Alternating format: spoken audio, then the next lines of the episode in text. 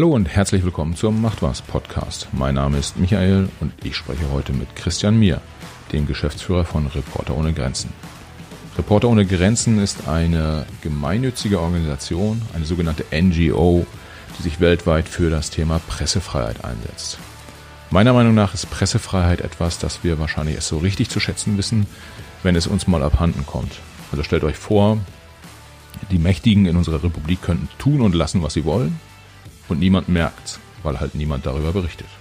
Konzerne verschmutzen die Umwelt, Politiker kungeln mit der Wirtschaft, Behörden lassen sich bestechen und vor Gericht entscheidet ein Richter willkürlich und nach Lust und Laune.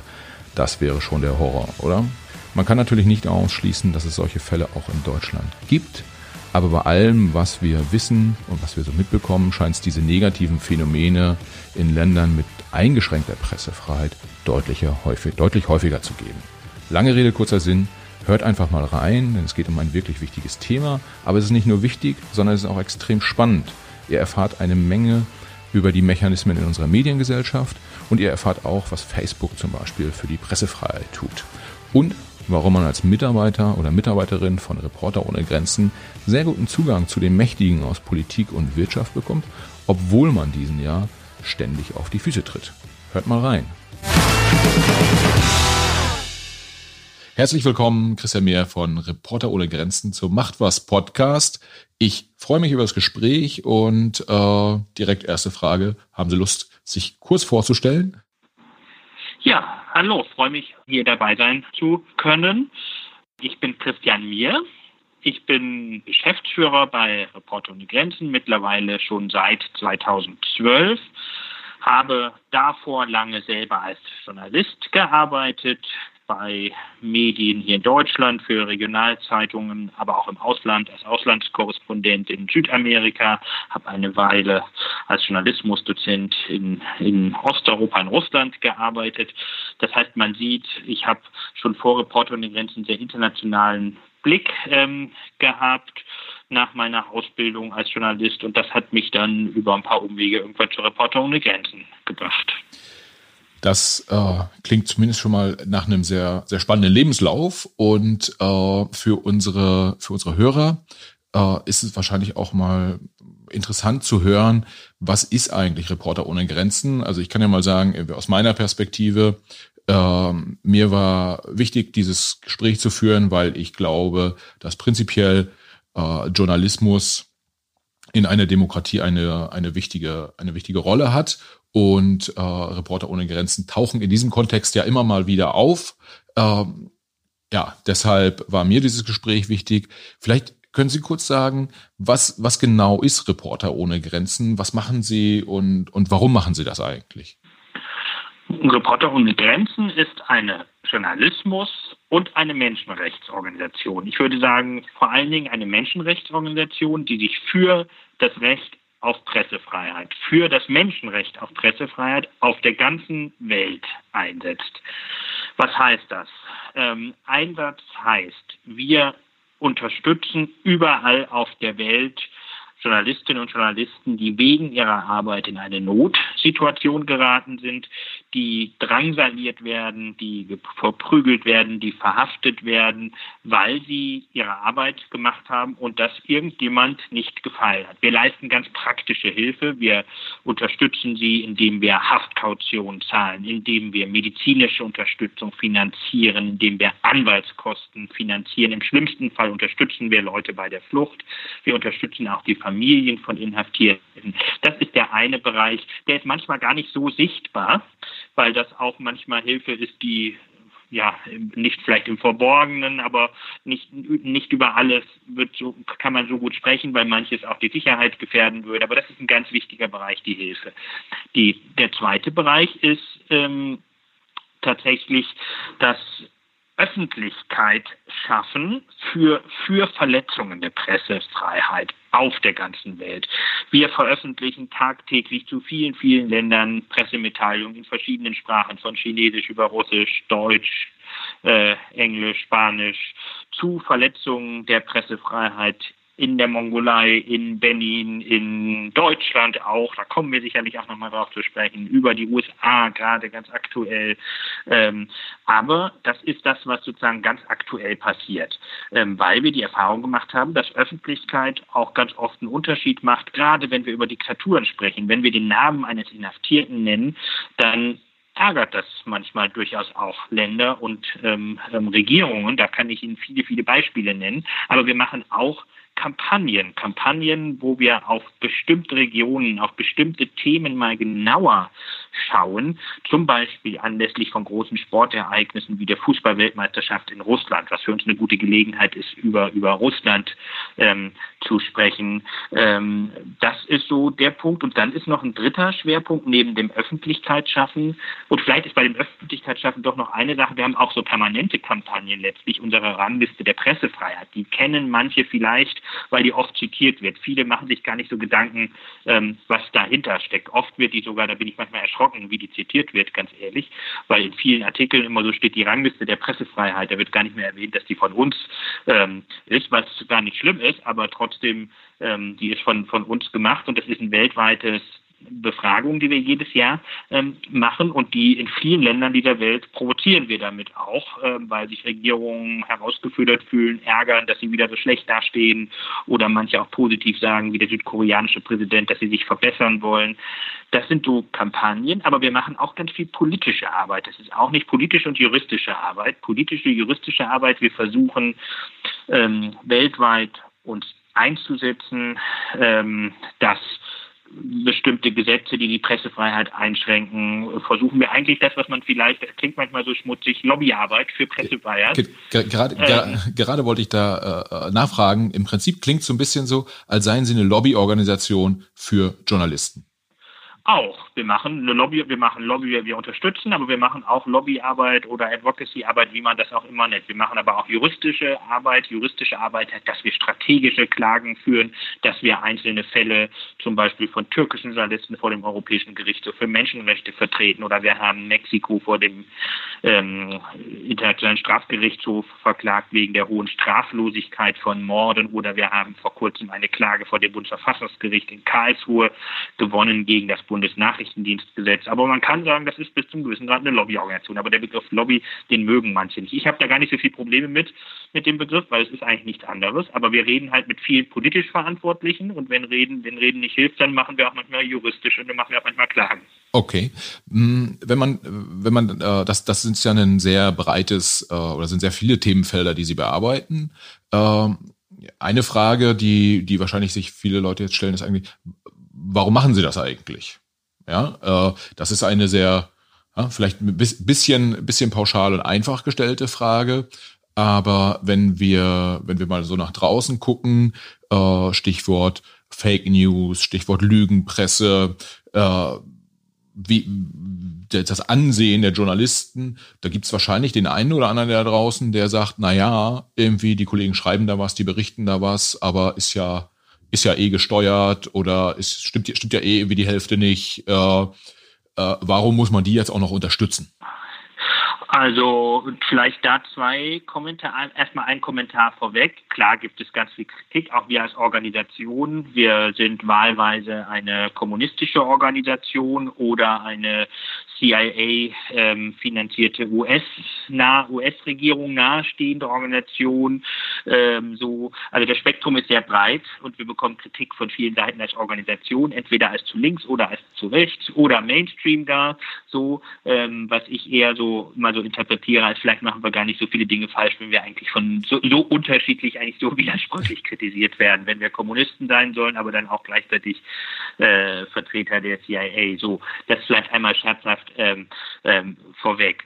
Ähm, so, aber so scherzhaft ist es wiederum nicht, wenn man das bedenkt. Ähm, das hat durchaus reale Auswirkungen. Ich erinnere mich vor im letzten Jahr zum Beispiel war ich, war ich selber, hatte ich das zweifelhafte Vergnügen, auf der Titelseite einer bulgarischen Boulevardzeitung äh, auf Dollarnoten reitend zusammen mit dem NATO-Generalsekretär und dem türkischen Journalisten Can Dündar und dem Leiter der Deutsche Welle-Redaktion Redaktion Bulgarien ähm, zu reiten auf Dollarnoten, weil wir alle, das war nach dem Erscheinen unserer Rangliste und ich hatte ein Interview mit dem bulgarischen Staatsfernsehen ähm, gegeben und Bulgarien ist leider immer sehr schlecht auf der Rangliste und äh, genau, und uns wurde da unterstellt, wir würden alle von Dollarnoten gekauft und wir jetzt ich vorneweg.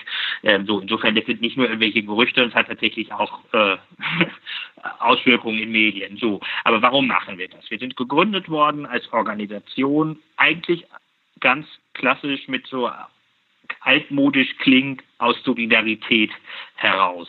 In den 80er Jahren haben französische Journalistinnen und Journalisten in Frankreich die Organisation Reporters sans Frontières gegründet, unsere internationale Mutterorganisation in Frankreich, eigentlich als Solidarität mit französischen Journalisten, die in Kriegen ermordet wurden. Dem folgte relativ bald auch, auch aus einer ähnlichen Motivation in Deutschland die Gründung einer, einer deutschen Organisation Reporter in Grenzen. Also wir sind Teil ja eines globalen Netzwerks und haben Sektionen und Büros auf der ganzen Welt. Ähm, damals auch unter anderem, weil der Süddeutsche Zeitung Korrespondent Egon Scotland, Journalist auf, in, in, Kroatien damals ermordet wurde im Krieg, auf der einem im Krieg im Kroatien Krieg und aus einer Solidaritätshaltung heraus, ähm, hey, wir wollen, dass einerseits solche Angriffe, solche Morde wie im Fall von Egon Scotland nicht straflos bleiben, ja. ähm, aber auch, dass solche Verbrechen ähm, ja, dass die Welt darüber weiß, weil oft in Kriegen und Konflikten ähm, ähm, ja, Kriegsparteien ja ein Interesse haben, dass solche Dinge nicht an die Tage, nicht ans Tageslicht kommen. Insofern gegründet wurde die Organisation eigentlich mal so aus einer ganz klassischen Solidaritätshaltung ähm, heraus und ich glaube, das ist auch bis heute bis zum gewissen Grade spürbar. Wir sind zwar einerseits eine ganz professionelle Lobbyorganisation, die professionelle Kriterien hat, wie wir Hilfe machen, wie wir auch politische Arbeit machen. Und gleichzeitig sind wir, glaube ich, auch immer eine Organisation noch, die durchaus immer noch der der Hilfsbereich sehr wichtig ist, aber die auch sehr nah an den Familien ist. Wir sind auch von, von Familien, von, von, von, von Inhaftierten, an Familien, von Bedrohten. Wir setzen uns oft nicht nur für Journalisten an, sondern auch für die Familien. Wir haben zu vielen, kann ich von vielen selber sagen, auch durchaus eine emotionale Beziehung. Und das ist, glaube ich, bis heute so ein bisschen auch der, der Spirit unserer Organisation, dass wir uns nicht nur für Zahlen einsetzen, sondern für die Menschen, ähm, die das machen. Aber die Arbeit hat sich verändert in den vergangenen Jahren als einen abschließenden Gedanken durchaus einerseits durch sowas äh, wie Fragen wie Digitalisierung natürlich, dass da ganz viele neue Bedrohungen und neue Arbeitsfelder aufgekommen sind und andererseits, dass wir im Rahmen der politischen Arbeit auch viel mehr mittlerweile auch in etablierten Demokratien ähm, arbeiten und langjährigen Demokratien auch, weil, weil es hier Glaubwürdigkeitsprobleme gibt, weil es hier Vertrauensprobleme oder weil es hier auch Angriffe gibt, eben auch in Deutschland sogar.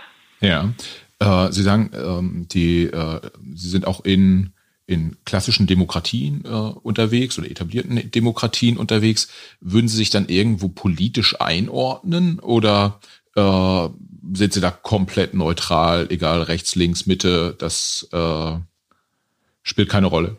Wir sind parteiisch, wir sind parteiisch für das Menschenrecht auf Pressefreiheit und den Gedanken der Unteilbarkeit der Menschenrechte. Insofern sind wir da streng parteiisch. Aber mit links und rechts, das ist für uns, glaube ich, wirklich egal. Das kann ich an guten Beispielen sagen. Also, also wir besetzen uns für, also für uns, also zum einen ist für uns, wenn wir uns für das Menschenrecht einsetzen, zum Beispiel der Inhalt von Journalismus letztlich nicht relevant. So, wir setzen uns jetzt nicht ein für Qualität von Berichterstattung. Weil äh, wenn wir eine Qualitätsdiskussion anfangen würden, dann hätten wir wahrscheinlich immer noch nicht angefangen mit der Arbeit. Ähm, so, da könnte, also das heißt im Ergebnis, wir verteidigen sicherlich manchmal Dinge, wo ich persönlich ein Problem habe mit den Inhalten. Wir verteidigen das Menschenrecht auf Pressefreiheit. Und das ist uns schon auch wichtig, dass wir, dass wir wirklich mit allen Regierungen, mit allen Lagern sprechen. Wir haben hier, wenn ich jetzt über Deutschland spreche, wir in der politischen Betrieb mit Ausnahme der AfD, ähm, das ist sicherlich ein Sonderfall, können wir vielleicht auch nochmal drüber sprechen, aber sonst wirklich haben wir gute Verbindung in die CDU-CSU-Fraktion im Bundestag, in die Linksfraktion, in die FDP, zu den Grünen, aber auch Regierungen versuchen wir, äh, also wir, für uns ist Dialog kein Selbstzweck. Das ist auch ganz wichtig. Wir sind keine ja. Regierung und wir sind keine Diplomaten. Aber ich war vergangenem Jahr in Saudi-Arabien, wo wir lange darüber diskutiert haben, ob man mit so einem Regime überhaupt so nah sprechen kann, um uns für verfolgte Journalisten die Aufklärung des Mords an Jamal Khashoggi einzusetzen. Aber es ist uns wirklich auch extrem wichtig, dass wir uns nicht irgendwo verorten lassen. Natürlich wollen uns Leute irgendwo verorten, aber das ist, ähm, das kommt wahlweise von links oder von rechts aber das ist uns ganz wichtig, diese Unabhängigkeit und diese Überparteilichkeit ohne dass wir dabei beliebig werden. Ja, Sie haben gerade in dem Zusammenhang auch das Wort Qualitätsjournalismus äh, äh, gesagt. Jetzt ist so die Frage, Sie treten für, für Journalisten ein, ähm, weltweit, für das Recht auf äh, Pressefreiheit. Ähm, inwieweit, wenn es da um Unterstützung geht, ähm, spielen da klassische Journalisten eine Rolle und inwieweit auch, äh, ich sag mal so, der, der neue Journalismus, äh, Blogger zum Beispiel, äh, Influencer, wie auch immer man äh, sie letztendlich nennen mag, Leute, die über die äh, sozialen Medien äh, kommunizieren, wo ja jetzt auch äh, mit Zerstörungsvideos äh, äh, in den letzten äh, in letzter Zeit in Deutschland auch relativ viel Reichweiten erzielt wurden, wo auch äh, sicherlich äh, Kollegen sagen würden, Mensch, das ist ja gar kein, äh, gar kein Journalismus, was da passiert. Sind das auch Ihre, ich sag mal, unterstützenswerte Zielgruppe oder sagen Sie, ja, wir richten uns eher so an klassisch oder unterstützen eher so die klassischen Medienmacher?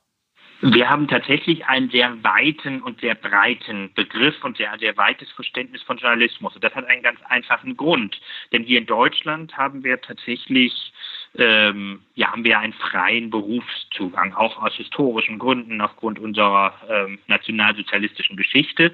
Im Nationalsozialismus wurde ja der Zugang zum journalistischen Beruf reguliert ähm, und dadurch wurde ja versucht, auch unliebsame Menschen Stimmen aus dem Journalismus rauszuhalten. Wir haben heute erfreulicherweise in Deutschland einen offenen Journalismusbegriff. In vielen Diktaturen und autoritären Ländern dieser Welt allerdings ist es heute genauso wie im nationalsozialistischen Deutschland das Versuchen, Regierungen zu bestimmen, wer ist Journalist und wer ist nicht ähm, Journalist. Das heißt im Ergebnis, dass viele unabhängige Köpfe, unabhängige Journalisten, die Korruption ähm, entlarven, die recherchieren in Diktaturen wie Aserbaidschan und Saudi-Arabien, die Menschenrechtsverletzungen enthüllen. Das kann nicht in klassischen Medien stattfinden, sondern das findet statt nur in sozialen Medien, oft auch durch vielleicht sogar nicht professionelle ähm, Journalisten. Wir wissen vieles über den Krieg in Syrien nur, weil Bloggerinnen, Videobloggerinnen aus Raqqa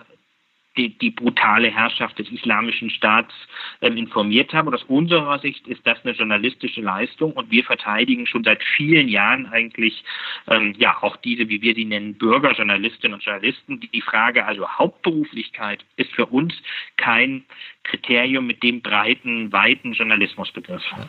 Damit sind Sie aber schon so äh, ein Stück weit weg von dem, ich würde es mal Standesdünkel äh, des, des Journalisten nennen, den es sicherlich hier und da noch gibt, äh, wo, wo dann äh, Kollegen sagen, ja, irgendwie die, äh, keine Ahnung, so ein Blogger, das ist gar kein richtiger Journalist. Oder was da, was da irgendwie im Internet passiert, äh, das, das ist kein Journalismus äh, bis hin zu, wie man ja auch heute immer noch hört aus, aus äh, großen Medienhäusern, dass es Journalisten gibt, die sagen, ach, ich bin hier für Print angestellt und ich schreibe auch nur Print und da diesen digitalen Kram, das sollen mal die anderen machen, wenn ich irgendwann irgendwie in der Rente bin. Ein bisschen flapsig formuliert. Äh, das ist kein Thema für Sie. Also da, äh ich kann das sehr gut verstehen. Ich kann das sehr gut verstehen. Aber ich, wenn ich aus meiner deutschen Journalismusbrille schaue, kann ich das sehr gut verstehen. Ich habe auch in Deutschland mein journalistisches Handwerk gelernt und habe bei einer Lokalzeitung ganz klassisch angefangen, über die Kaninchenzüchter berichtet und habe auch diese Journalismussozialisation sozusagen in die Muttermilch, nicht in die Muttermilch, aber doch relativ früh schon zu Schulzeiten mit aufgesogen, weil ich als freier Mitarbeiter mal angefangen habe. Aber wenn wir den Blick weiten, wenn wir den Blick weiten in Länder wie Bahrain, in Länder wie Saudi-Arabien und wenn wir wirklich ein menschenrechtliches Verständnis haben, dann muss man so weit denken, weil wenn wir mit diesem Journalismusbegriff nach Saudi-Arabien, nach Bahrain gehen, dann schließen wir ganz viel journalistische Leistungen aus. Dort gibt es keinen unabhängigen Journalismus, wie wir uns das wünschen, wie wir uns das vorstellen würden.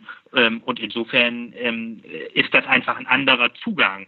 Das heißt nicht, dass ich den Zugang ähm, professionellen Journalismus falsch finde, Qualitätsjournalismus falsch finde, aber das ist natürlich unser kultureller Kontext. So, und gleichzeitig würde ich auch hier trotzdem äh, professionelle Blogger ähm, mit einrichten. Aber um es kurz zuzuspitzen, nicht jeder, der mal einen Tweet abgesetzt hat, ist unter unserem Mandat.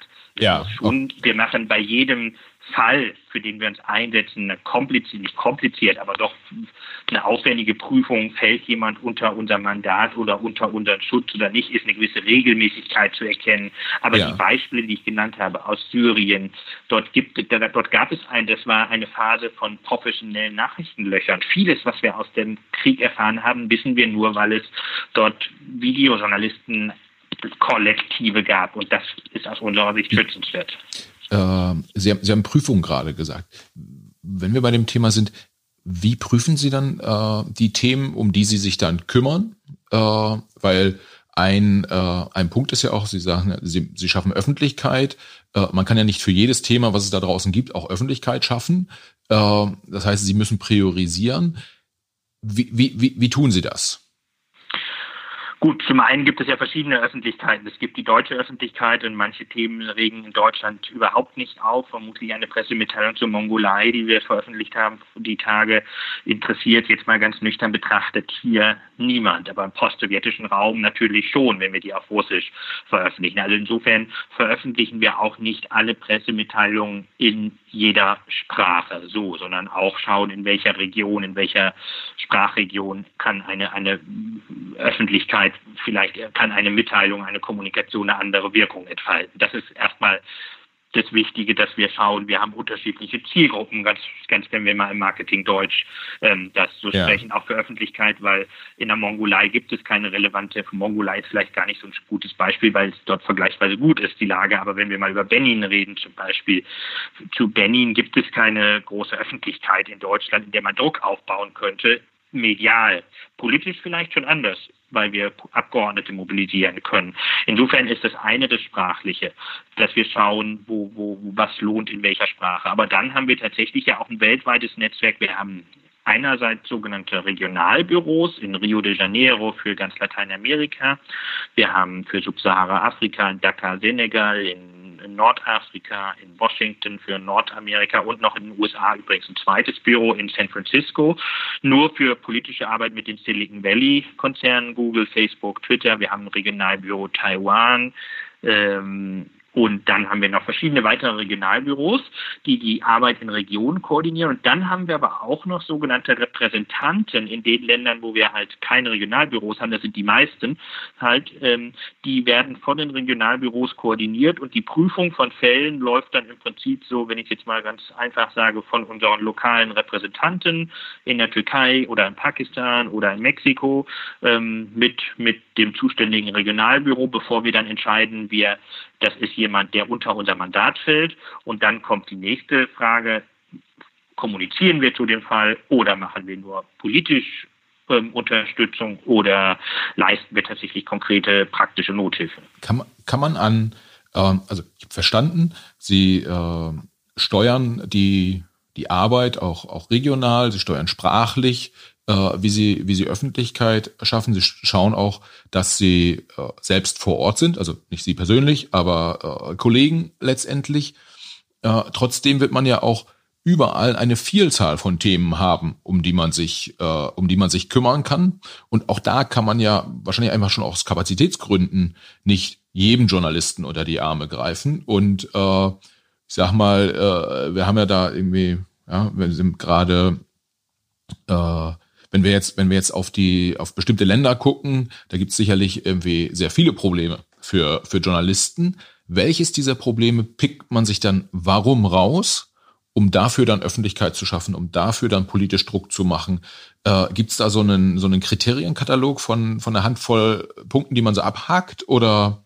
Ja, also bei der Nothilfe würde ich sagen, da versuchen wir schon strikt nachfrageorientiert, wenn man das so sagen kann, zu arbeiten und so vielen wie möglich zu helfen. Das ist das eine. Aber bei der politischen Arbeit natürlich haben wir auch Jahresschwerpunkte, die wir definieren, weil wir denken, in diesem Jahr ist dort besonders, kann dort besonders etwas passieren.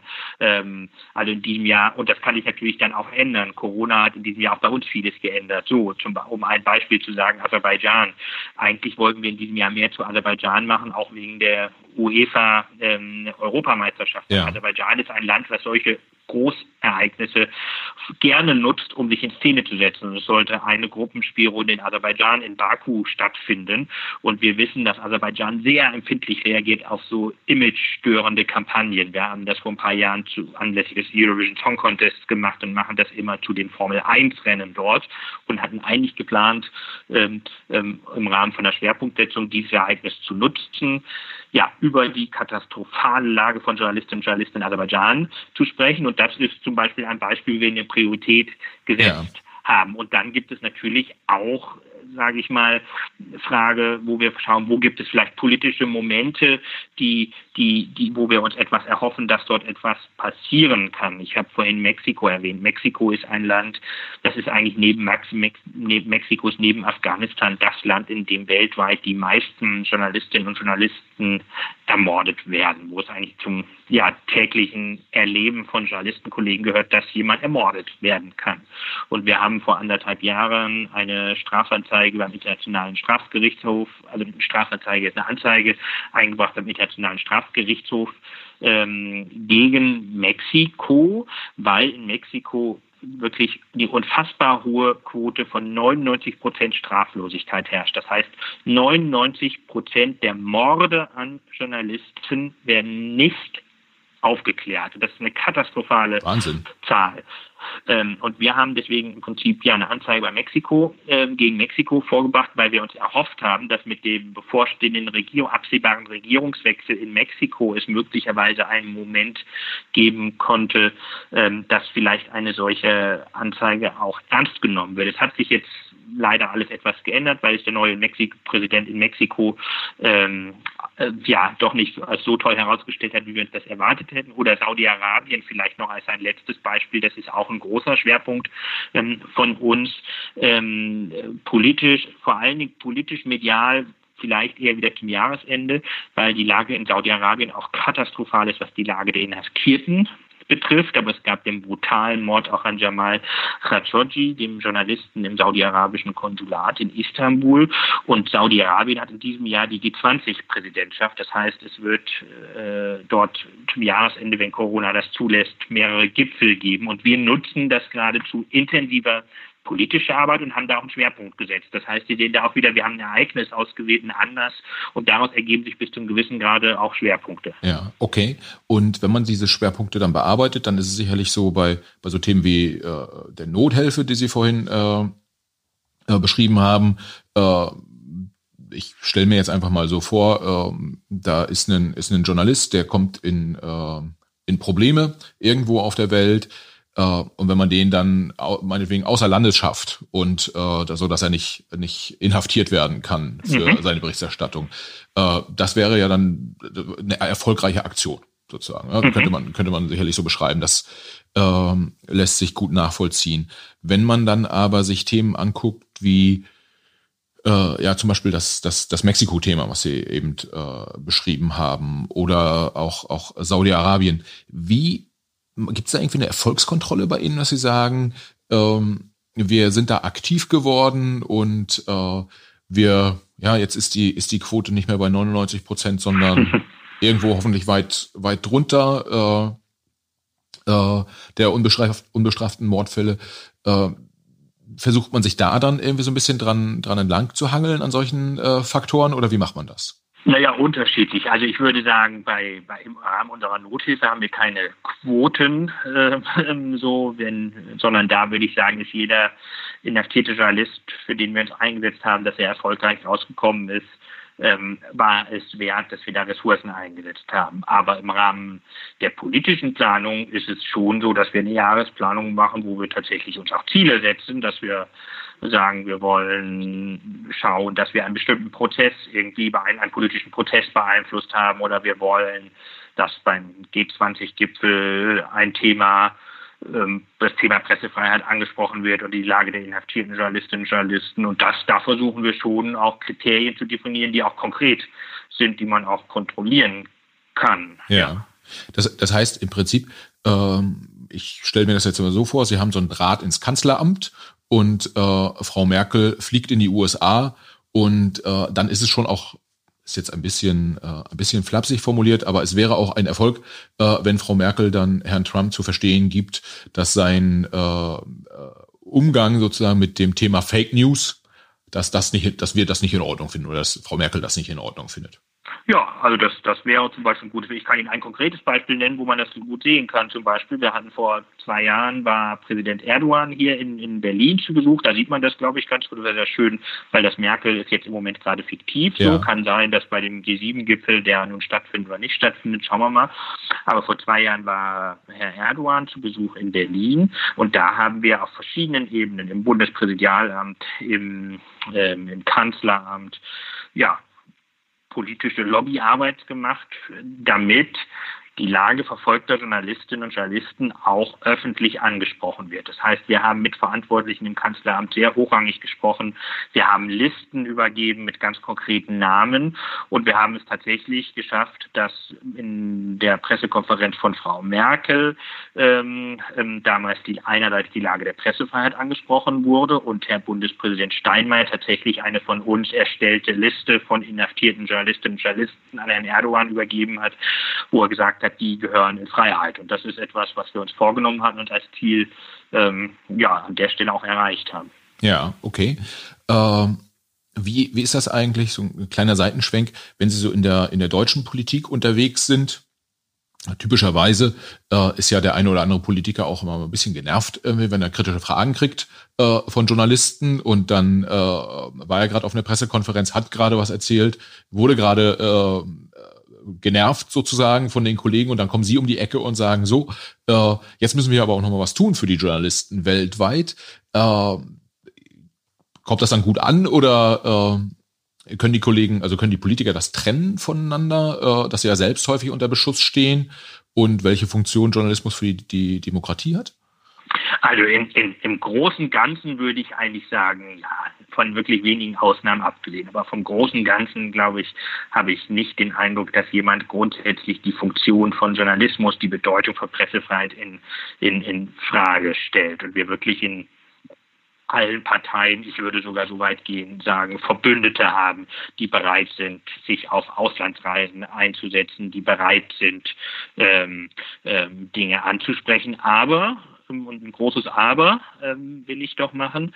Das Aber ist natürlich immer, es ist einfacher, sich für Anliegen im Ausland einzusetzen, als für Anliegen in Deutschland, weil ja das Selbstbild von Deutschland ist natürlich, hier ist alles in Ordnung und wenn wir über Pressefreiheit in Deutschland ist, da wird es dann natürlich auch ganz konkret tagespolitisch am Ende, muss man sich auch mit Regierungspolitik kritisch auseinandersetzen. Ja. Insofern ist da durchaus ein Unterschied, dass das vor der eigenen Haustür kehre. Das ist ja generell eine Kritik, die man auch als internationale Organisation bekommt. Kehrt doch mal vor eurer eigenen Haustür erstmal, bevor ihr jetzt zu uns nach Mazedonien kommt. Da ja. ist meine Standardantwort immer drauf, dann hast du das Konzept Menschenrechte nicht verstanden. Ähm, das heißt, ich kehre vor jeder Haustür als Menschenrechtsorganisation Reporter ohne Grenzen vor der Dreck ist. Das heißt, ich kehre vor meiner deutschen Haustür, aber ich kehre auch vor deiner mazedonischen ja. Haustür. Das ist der Gedanke der Unteilbarkeit der Menschenrechte. Ja, das, das ist äh, spannendes Thema, gerade auch äh, ja, sozusagen vor der eigenen Haustür kehren und wie ist die Situation in Deutschland. Ich würde aber bevor wir dazu kommen, nochmal ähm, darauf kommen, wie, wie eine Organisation wie Reporter ohne Grenzen äh, finanziert wird. Einfach vor dem Hintergrund, weil wir haben jetzt ja schon irgendwie, glaube ich, aufgezeigt, dass es durchaus viele Themen sind, die sie bearbeiten. Das sind wahrscheinlich auch eine ganze Menge Kollegen, die da, die da an Bord sind und äh, neben ich sag mal, Gehaltskosten, die, die, die natürlich dann auch äh, mitbringen, hat man bei der Finanzierung einer solchen Organisation auch noch viele andere Sachen zu berücksichtigen. Das heißt, viele Hörer interessiert wahrscheinlich erstmal, wie groß ist die Organisation? äh, sowohl in Deutschland als auch weltweit? Wie viele, wie viele Kollegen arbeiten da eigentlich? Wie, ja, vielleicht will ja auch der eine oder andere mal eine Bewerbung schicken. Wie wird man eigentlich vergütet? Und äh, woher kommt das Geld eigentlich, mit dem das alles äh, äh bezahlt wird? Mhm. Also die Büros sind unterschiedlich groß. Das so zum einen, also unsere Zentrale in Paris ist das größte Büro. Dort sind ähm, knapp 50 Kolleginnen und Kollegen, die dort arbeiten, etwas mehr als 50. Berlin ist das zweitgrößte Büro. Dort sind wir mittlerweile, glaube ich, 37 Menschen, also auch schon eine ganze Menge, die arbeiten. Und ansonsten sind die Büros weltweit zum Teil kleiner, von zwei bis fünf Personen, manche auch noch ein bisschen anders, aber das ist so der Schnitt. Und die Repräsentanten weltweit auf der ganzen Welt, ähm, ja, das sind natürlich auch Kosten, die wir haben. Die sind zum Teil je nach Größe des Landes oder auch je nach Bedeutung des Landes in Sachen Zustand der Pressefreiheit sind das Leute, die entweder hauptberuflich für uns tätig sind, wie in Pakistan oder Mexiko oder Türkei, um nur drei Beispiele zu nennen, weil dort die Lage zum Teil so gravierend ist in Pakistan, Mexiko und Türkei, dass die sich kontinuierlich darum kümmern. In manchen Ländern sind das Freiberufler, die das nebenbei machen. In Norwegen zum Beispiel ist erfreulicherweise die Lage ähm, so gut, dass wir uns keinen hauptberuflichen Reporter in die Grenzen Korrespondenten dort leisten. Ähm, so, das ist so zu, zu, unseren Büros die Finanzierung. Das heißt, vielleicht kurz, das sind dann so in Summe, so, wenn man grob mitzählt, irgendwas zwischen 100 und 150 äh, Kollegen? Ja, wenn wir so, naja, also wenn wir jetzt mal, also wenn wir die wenn wir jetzt mal Haupt die, die, die Büros und die Korrespondenten, dann sind das wahrscheinlich sogar mehr. Korrespondenten und Repräsentanten haben wir weltweit knapp 140. Ja. Und wenn wir dann noch die Büros und dazu rechnen, sind sogar eher mehr als 200. So. Okay. Ähm, aber das sind ja unterschiedliche auch ähm, sozusagen Anstellungen. So. Ja, ja. Aber das sind sicherlich dann mehr als 200, wenn wir die, die Korrespondenten, wo aber auch die Freiberufler so dabei sind. So. Ja. Ähm, so. Aber die, die, die, die in den Büros, die sind alle angestellt, fest angestellt. Ähm, so, also in Rio de Janeiro, Taiwan, Dakar, Ja. Tunis und Silicon Valley. Ja, so, das, das ist so das eine. Wie finanzieren wir uns? Ähm, also die Büros sind alle eigenständig ähm, finanz also äh, weitestgehend eigenständig ähm, in, der, in der Finanzierung. Insofern kann ich einmal kurz mit der deutschen Finanzierung anfangen und dann gerne was Ja. mit der den globa globalen Finanzierung sagen.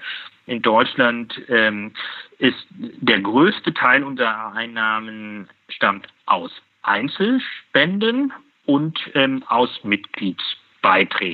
Das macht so insgesamt knapp 60 bis 70 Prozent unserer Einnahmen ähm, aus. Und das ist ein großes Privileg, ähm, weil Einzelspenden einem eine große Freiheit geben. Das ist nicht irgendwie, dass wir von einem Unternehmen XY ganz viel Geld ähm, bekommen und wir deswegen irgendwie da vielleicht in die Bredouille kommen. Und das ist, glaube ich, ein großer Schatz, für den wir sehr dankbar sind. Ja, dass ja. wir viele Einzelspender haben, die uns Summen von 150 Euro, 100 Euro, manchmal weniger ähm, spenden. Das ist der größte Batzen neben Mitgliedsbeiträgen. Dann haben wir eine weitere Erlösquelle in Deutschland ist noch, wir haben so ein Fotobuch, was wir jedes Jahr herausbringen, Fotos für die Pressefreiheit Ja. ähm, was, wo uns Fotografen aus der ganzen Welt Fotos spenden ähm, ähm, und wir dieses Fotobuch verkaufen. Das macht so knapp fünf Prozent unserer Einnahmen aus. Und dann haben wir bei den Einnahmen hier in Deutschland noch ähm, zwei Projekte, die aus öffentlichen Geldern finanziert sind. Das ist einmal vom Berliner Senat, vom Wirtschaftssenat und vom BMZ, vom Bundesministerium für wirtschaftliche Zusammenarbeit und Entwicklung. Ich kann gleich kurz sagen, was das für Projekte sind, aber es ist, glaube ich, wichtig, wie wir die behandeln. Bei vielen Nichtregierungsorganisationen, NGOs, gemeinnützigen Vereinen, die, die, die leben von solchen Projekten, Ja. ähm, weil man in solchen Projekten am Ende Overheads kalkuliert, also ganz einfach ausgedrückt so einen Gewinn Ja, kalkuliert, so was übrig bleibt und in den Verein fließt. Und da ticken wir anders. Ähm, wir versuchen die Gewinn, den Gewinn relativ klein zu halten und haben das auch immer wieder im Vorstandsbeschluss erneuert und versuchen eigentlich das als durchlaufende Projekte zu sehen, durchlaufende Kosten zu sehen, weil wir denken, wenn wir uns mal mit dem Berliner Senat oder mit dem BMZ so in die Haare kriegen sollten, soll unsere politische Arbeit, die Hilfsarbeit, die soll nicht berührt werden. Wir wollen immer in der Lage sein, unsere Nothilfearbeit, unsere politische Arbeit, unsere Kampagnenarbeit aus Eigenmitteln finanzieren zu können. Ja. Und deswegen haben wir da immer diese sogenannten Overheads sehr klein. Das schreiben wir auch in unserem Jahresbericht immer so. Und das ist uns sehr wichtig, um eigentlich unsere politische Unabhängigkeit zu wahren, damit man nicht sagen kann, ähm, wir sind in irgendeiner Abhängigkeit. Diese zwei Projekte kann ich trotzdem kurz sagen. Das ist, glaube ich, aus Transparenzgründen immer manchmal ganz gut, weil da kommen auch manchmal finstere Verschwörungstheorien. Aber dass wir diesen Vorstandsbeschluss haben, das ist auf unserer Webseite ja. einsehbar in unserem Jahresbericht, dass wir die, das nicht in den Kern des Vereins fließen lassen. Das eine Projekt, ähm, aus Mitteln des Bundesministeriums für wirtschaftliche Zusammenarbeit und Entwicklung ist ein Projekt zur Stärkung von Journalistinnen und Journalisten in Brasilien, Kolumbien, Mexiko, wo wir versuchen, Journalisten über Schutzmechanismen aufzuklären und sie zu begleiten bei strategischer Prozessführung, um Prozesse zu initiieren. Und das zweite Projekt ist, ähm, das zweite Projekt ist ein Projekt aus Mitteln des Berliner Senats, wo wir im Rahmen ähm, unserer äh, ohnehin schon existierenden Stipendienarbeit. Wir laden ähm, für, für eine ganze, für eine gewisse Zeit, manchmal von zwei bis drei Monaten, bedrohte Journalisten zum Durchatmen nach Berlin ein. Ja. Ähm, und haben ein Digitalprogramm aus Mitteln des Berliner Senats, wo wir Journalisten aus digitalen Hochrisikosituationen, die besonders bedroht sind von Überwachung, nach Berlin einladen, um sie hier zu schulen in digitaler Sicherheit. So, das ist das, was wir in Deutschland machen. Und auf globaler Ebene ist unsere Zentrale in Paris, hat einen ähnlichen Finanzierungsmix, ähm, aber ist etwas anders, weil die haben etwas weniger Spenden und haben etwas mehr noch private Stiftungen ähm, als, als Finanziers, aber auch einen Mix von Finanzierungen. Und äh, zu diesen Einzelspenden gehört dann auch, sind da auch Unternehmensspenden zum Beispiel dabei? Äh ähm, Unternehmensspenden ist noch extra, aber das ist bei uns gar nicht so groß. Ich kann ehrlich gesagt gar nicht die exakte Zahl sagen. Aber ähm, ich bin eigentlich sogar gerade in Corona-Zeiten ganz froh, dass wir gar nicht so viele Unternehmensspenden haben. Denn ja. als eine spendenfinanzierte Organisation ist auf dem ähm, im Spendenbereich dort gerade die größten Einbrüche ähm, zu registrieren bei Unternehmensspenden. Wir haben Unternehmensspenden durchaus in vergangenen Jahren Wachstum, aber nicht in so einem großen Bereich wie, wie, wie bei Einzelspenden. Also ich will mich jetzt, ich habe die Zahl tatsächlich gerade nicht parat, aber das ist nicht so eine Summe, die, die, die ganz riesig ist. Das ja. zum Teil von deutschen Medienhäusern, zum Teil von manchen PR-Agenturen, ja. Ja, was, was halt äh, jetzt irgendwie mir da spontan gerade eingefallen ist, wir sagten gerade dann auch irgendwie Medienhäuser und PR-Agenturen, äh, im Prinzip gerade sowohl in PR-Agenturen als auch Medienhäusern äh, sitzen ja Kollegen von Ihnen auch an entscheidenden äh, Positionen sozusagen mit so einem Budgettopf äh, für das eine oder andere. Äh, ist da erfahrungsgemäß die, die Offenheit ein bisschen größer als jetzt bei einem klassischen Industrieunternehmen? Oder sagen die, da kommen wir machen hier selber schon irgendwie so viel äh, für die Pressefreiheit, jetzt müssen wir nicht auch noch spenden? Äh, wie ist da so das, das Verhältnis? Na, ich würde mal sagen, wir sind dankbar für jede Spende, die wir bekommen. Aber wenn wir es in der Gesamtschau betrachten, wie man sich das in unserem Jahresbericht anschaut, kann man vielleicht schon etwas diplomatisch sagen, da ist noch ein bisschen Luft bei den deutschen Medienhäusern. Aber wir sind für jede, ich möchte für keine Spende undankbar sein und wir sind für, für jede Spende, die wir bekommen, dankbar. Ich, also ich denke, dass dann nach Veröffentlichung dieses Podcasts sowohl der Herr Döpfner als auch die Frau Jekel beispielsweise dann irgendwie bei Ihnen durchklingeln werden und nach der Kontonummer fragen und da dann mal auf den Überweisungsknopf drücken. Irgendwie, äh, dann, dann ist die, ist die Branche auch ein bisschen aktiver direkt an der, an der Front.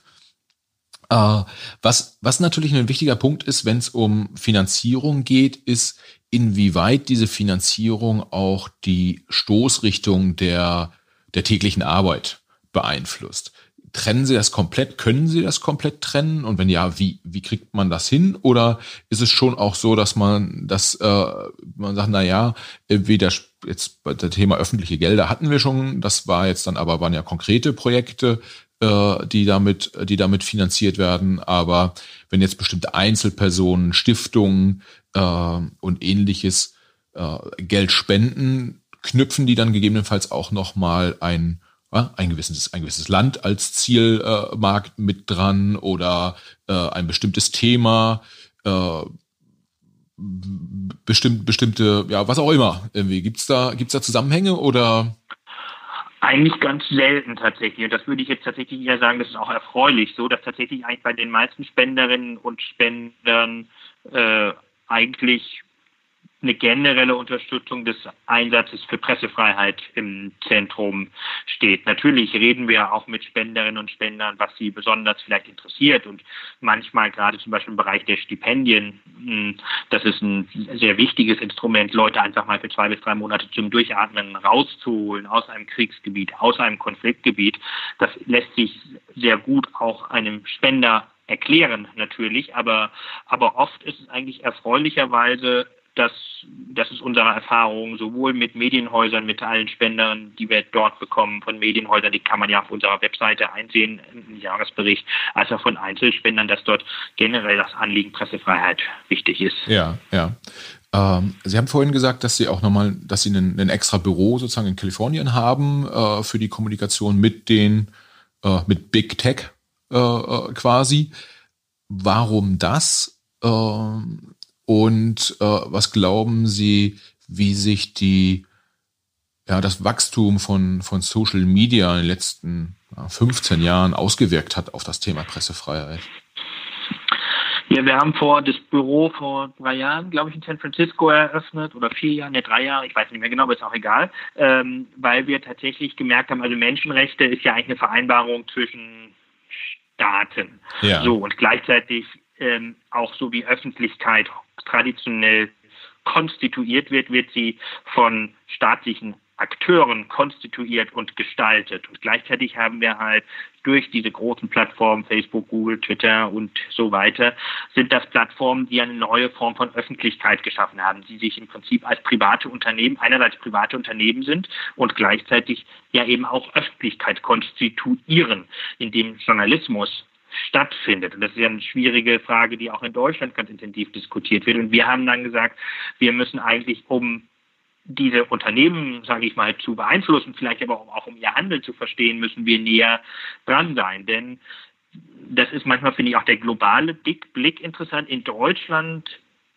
ähm, oder auch in westeuropäischen oder vielleicht auch in westlichen Ländern, der Begriff westliche Länder gefällt mir nicht so gut, aber ähm, sagen wir mal in, äh, bleiben wir mal in Deutschland, ist ja der, der, die Diskussion über Social Media mit Falschnachrichten, mit Hassrede, Hasskriminalität mittlerweile eine sehr negative Diskussion. Ja. Und das, das sind auch alles Phänomene, die existieren. Das gibt Hass, das kann ich selber aus eigener Erfahrung sagen. Wenn ich Interviews zu Russland, Türkei gebe, ist meine Twitter Direct ähm, Inbox quillt über vor Beschimpfungen und all sowas. Also ich erlebe auch Hassdrohungen und all sowas. Und gleichzeitig erleben wir in Ländern wie Ägypten, dass tatsächlich Plattformen wie Facebook insbesondere, tatsächlich äh, ganz pathetisch gesprochen dort Freiheit stiften, weil das ein autoritäres Umfeld ist, in dem klassische Webseiten zensiert werden weil aber Facebook eben nicht, weil wenn ich Facebook zensieren werde, müsste ich Facebook komplett blockieren. Das ja. macht aber ein ägyptisches Regime nicht, weil Facebook ja nicht nur für journalistische Kommunikation genutzt wird. Aber es gibt zum Beispiel in Ägypten Medien wie Mada Maser, das ist ein ganz wichtiges Online-Medium. Die Webseite ist blockiert, zensiert. Aber Facebook ist, ähm, ist der Hauptvertriebskanal. Ohne Facebook würde dieses Medium eigentlich nicht arbeiten können, nicht leben können. Und das ist ein gutes Beispiel, glaube ich, zu zeigen, warum wir uns mit diesen Plattformen auch beschäftigen müssen, auch mit diesen reden müssen, sie auch in die Pflicht nehmen können, dass, dass sie nicht einfach so entscheiden können, was blockieren wir, was löschen wir und so. Und deswegen haben wir entschieden, wir müssen eigentlich noch viel näher sein, damit ihre Community Standards, dass sie haben, ähm, ja, dass die einer demokratischeren Kontrolle ähm, unterliegen. Und deswegen haben wir da unsere Arbeit sehr ausgeweitet und haben ja auch in Berlin, auch politisch ja auch noch übrigens ein eigenes Büro für Inter Referat Internetfreiheit, was ganz eng mit den Kollegen in San Francisco sich austauscht. Ja, ich habe äh, vor äh, vor kurzem einen, einen Podcast mit dem mit dem Kollegen Richard Gutjahr aufgenommen und äh, ich kann es jetzt nicht zitieren, aber so aus dem aus dem Kopf in etwa hat er hat er gesagt, äh, der Mark Zuckerberg von äh, von äh, Facebook, das ist sozusagen einer der mächtigsten Männer der der Welt. Äh, jetzt ist es ja so, also ist natürlich jetzt kein kein Regierungsvertreter, sondern dem gehört da zumindest ein großer Teil eines eines äh, Tech-Unternehmens. Wie geht man mit so jemandem um aus Ihrer Perspektive? auf der einen Seite das, das Beispiel Ägypten, äh, ein, ein sehr, sehr positives, äh, jetzt aus unserer, aus unserer westlichen äh, Perspektive. Auf der anderen Seite das Thema Fake News, Hassreden äh, äh, etc. Äh, wie wie stelle ich mir das vor? Sitzt Ihr Vertreter dann dort im, im, im Konferenzraum äh, bei, bei Facebook und sagt denen, äh, Freunde, wir haben hier mal drauf geguckt und das ist schon ganz okay, aber jenes ist nicht in Ordnung? Oder? Ähm, ja und nein. Also einmal würde ich Richard Gut ja voll und ganz zustimmen. Der ist einer der mächtigsten Menschen der Welt. Deswegen treffen sich, treffen sich auch Staats- und Regierungschefs mit ihm. Und deswegen machen wir auch politische Arbeit mit Unternehmen wie Facebook. Aber ich kann Ihnen das an einem Beispiel vielleicht gut sagen aus unserer praktischen Arbeit, äh, wie wir mit einem Unternehmen wie Facebook ähm, äh, auch letztlich Hilfe mit politischer Arbeit verbinden. Ja. Ähm, mit einem Beispiel aus Vietnam so hm, ein sehr perfiden, ein Vietnam-Deutschland-Beispiel. Also ich muss kurz ausholen, ähm, aber in einem Podcast kann man das ja, das ist das Schöne. ist ja kein Drei-Minuten-Interview, weil es etwas komplexer ist, aber ich glaube, da wird das ganz gut deutlich. Ähm, es gibt hier in, Be in Berlin sitzt die Redaktion eines sehr einflussreichen vietnamesischen Exilmediums, Toi Bao, ja. die in Berlin sitzt hier jemand, ein vietnamesischer Exiljournalist, der aus Berlin ein, ein Medium betreibt, was, was in Vietnam extrem einflussreich ist, was der vietnamesischen kommunistischen Diktatur ein Dorn im Auge ist, weil der dort über Inhalte berichtet, die der Diktatur dort nicht gefallen. Das macht ja. er hier aus Berlin. Ähm, Hauptvertriebskanal für ihn ist auch Facebook, YouTube, aber vor allen Dingen Facebook.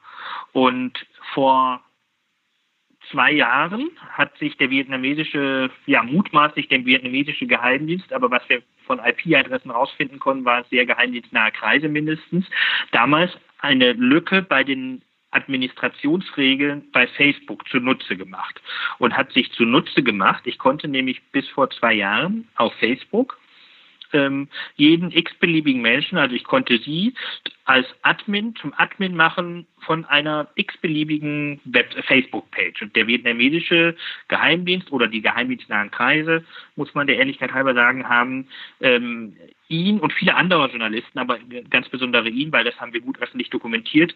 Ähm, der Admin ist der Facebook-Seite von seinem Medium Toy Bao zum ja. Admin gemacht von Facebook Kinderpornoseiten. Oh.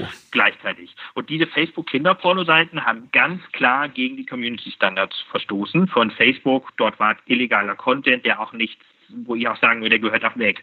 Und gleichzeitig hat Facebook damit erstmal gesperrt alle Seiten, sowohl und die künstliche Intelligenz, die das rausgefiltert hat. Ja. Und sowohl die Kinderpornoseiten vollkommen zu Recht, als auch die journalistische Seite Toy Bao. So.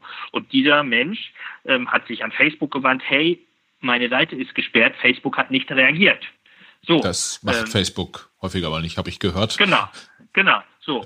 Aber das ist ein schönes Beispiel und da sind wir ins Spiel gekommen. So, da sind wir ins Spiel gekommen und wir haben diesen Fall, weil der so perfide war, haben wir diesen Fall sowohl öffentlich gemacht, aber auch in politischen Gesprächen mit Facebook angesprochen. Ja. Zum einen, zum einen, ähm, zum einen sind die ähm, äh, sind die Webseiten seine Webseite wieder entsperrt und zum anderen hat Facebook tatsächlich seine Admin-Regeln mit seitdem geändert als Ergebnis unseres, unserer Ansprache, dass ich jetzt nicht mehr sie einfach zu einer Kinder, zum, zum Admin einer x-beliebigen Seite mache. Das ist ein gutes Beispiel, wie wir mit Facebook umgehen. Ja, ja. Aber wir sind natürlich auch, wir haben uns auch in den Prozess eingebracht mit Facebook. Facebook hat im vergangenen Jahr seine Community Standards erstmals öffentlich gemacht und hat die zur Diskussion gestellt. Und da waren wir auch in unmittelbaren Gesprächen, haben ja. die kommentiert, schriftlich. So, aber dieses Beispiel Vietnam ist, glaube ich, sehr viel konkreter, wo man ja, sieht, wie das ja. funktionieren kann. Das äh, sehr, sehr spannendes Beispiel. Was wahrscheinlich viele deutsche Kollegen insbesondere interessiert, ist, mit wem redet man dann da bei Facebook? Weil das, was wir aus der deutschen Medienlandschaft immer hören, ist, uh, ganz schwer, jemanden bei Facebook zu kriegen, der dann auch noch sagt, irgendwie, da können wir was machen oder können wir nichts machen. Äh, äh, als, als Reporter ohne Grenzen hat man dann da einen anderen Zugang als jetzt ein klassischer deutscher Verlag, der da seine, weiß nicht, Hunde-Community auf Facebook irgendwie nochmal anders managen möchte.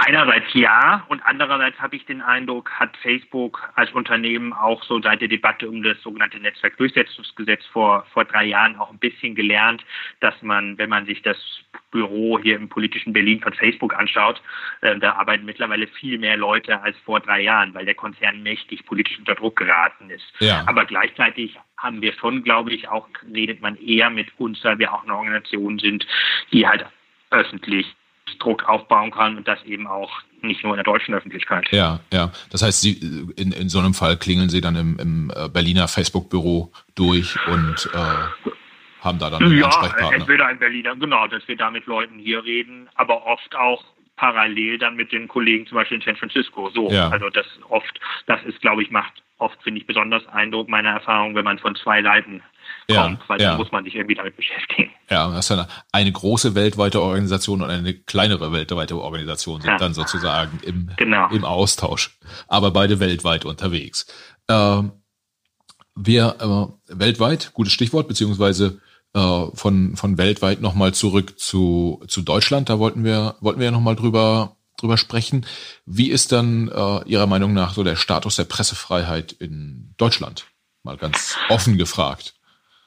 Also in Deutschland, glaube ich, können wir uns insgesamt glücklich schätzen, aber wir sind ja eine Organisation, die sich Kritik ähm, zum Mandat als, als Mandat gegeben hat. Und insofern, wenn wir in Deutschland jammern, muss man aber auch sagen, jammern wir auf hohem Niveau im weltweiten Vergleich.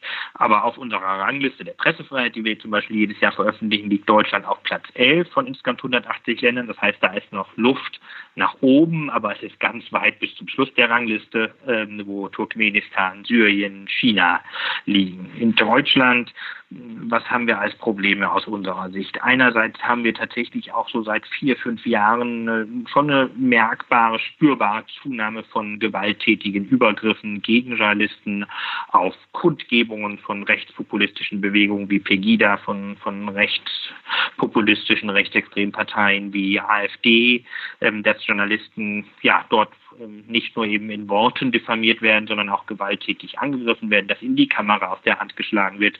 Ähm, ja, und das ist nicht nur bei Pegida, AfD, aber wir haben insgesamt ein Klima, was offenbar das zunehmend, ja, in dem das zunehmend passiert.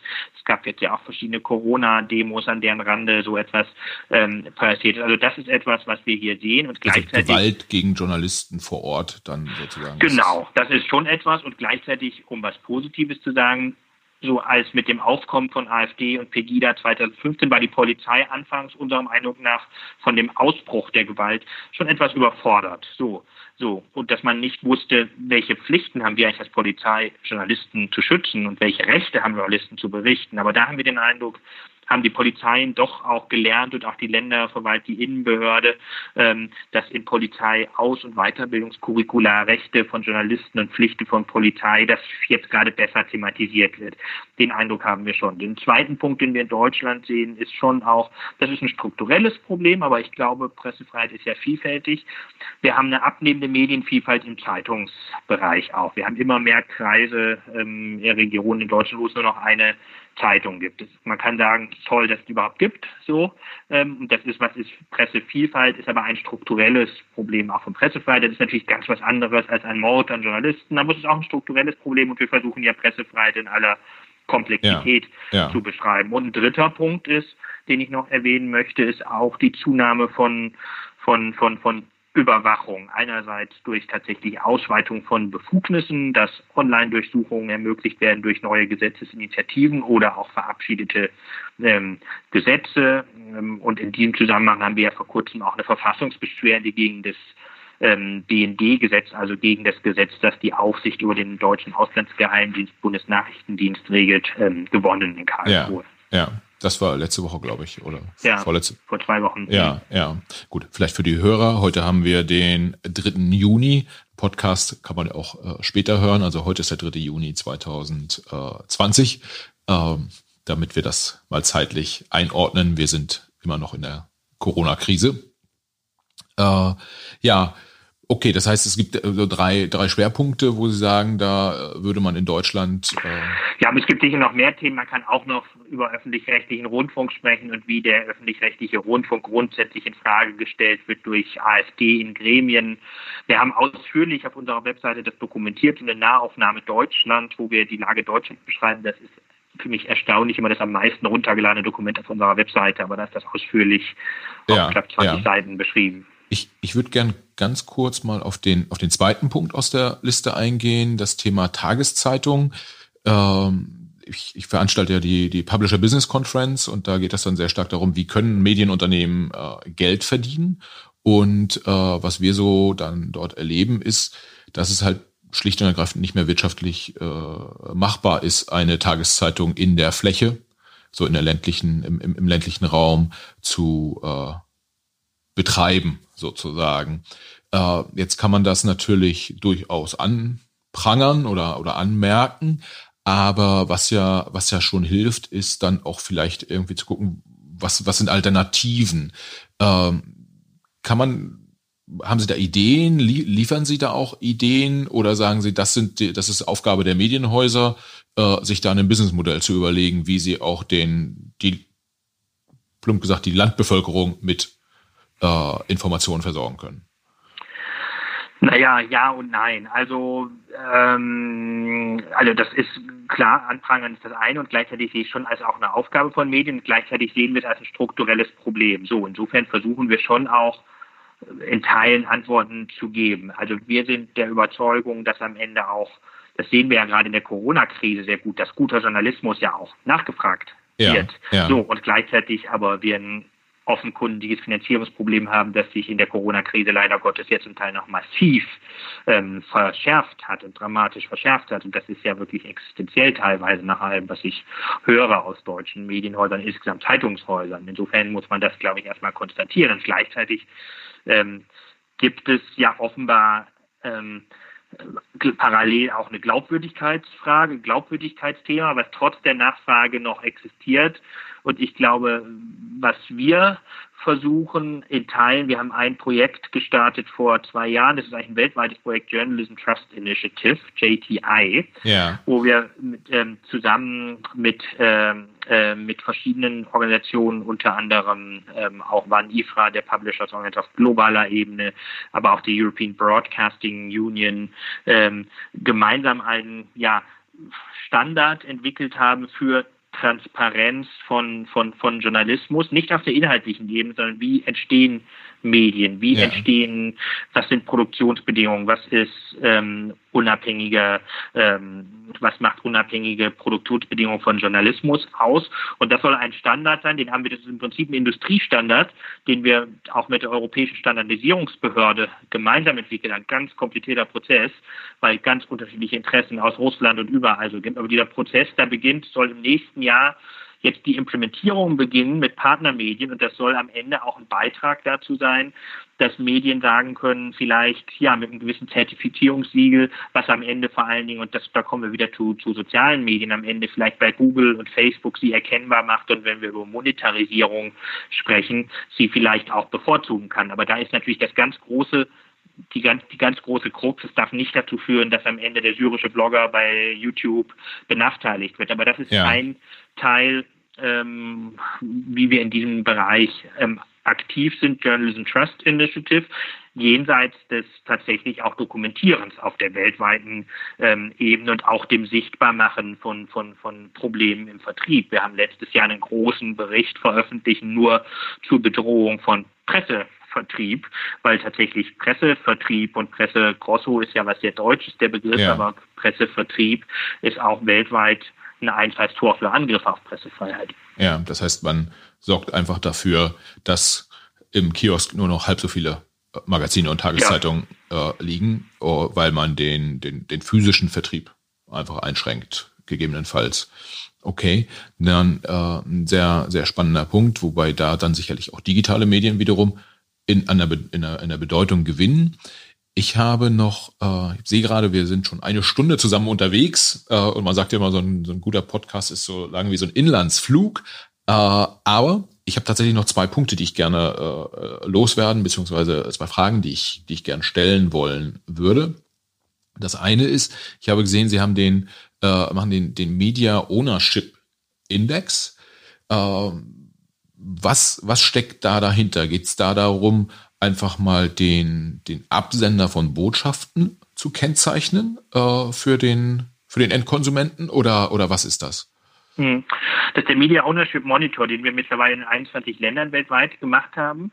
Und die Idee dahinter ist, dass wir tatsächlich die Verflechtung zwischen Medienpolitik und Wirtschaft weltweit sichtbar machen. Denn in Deutschland können wir uns ja glücklich schätzen, ähm, dass wir eigentlich traditionell, das verändert sich sicherlich durch Digitalisierung gerade, das muss man schon sagen, schauen, wie sich das entwickelt. Aber wir haben doch in Deutschland relativ traditionelle Medienhäuser. Das heißt, Medienhäuser, die die ihr Geld verdienen mit der Produktion von Medien, wie der Bauer Verlag, wie der Burda ja. Verlag. Das verändert sich. Auch Burda hat mittlerweile viel Tierfutter-Shops und ähm, Axel Springer hat äh, mittlerweile sehr viel Immobilienportale und verdient immer mehr Geld im nicht journalistischen digitalen Bereich. Aber wir haben in Deutschland keine Medienunternehmen, die, wie zum Beispiel im Fall von Bulgarien, wo, wo äh, der einer der größten Medienbesitzer einerseits Geheimdienstchef war, bis vor kurzem gleichzeitig im Parlament sitzt und die, die größten Medien des Landes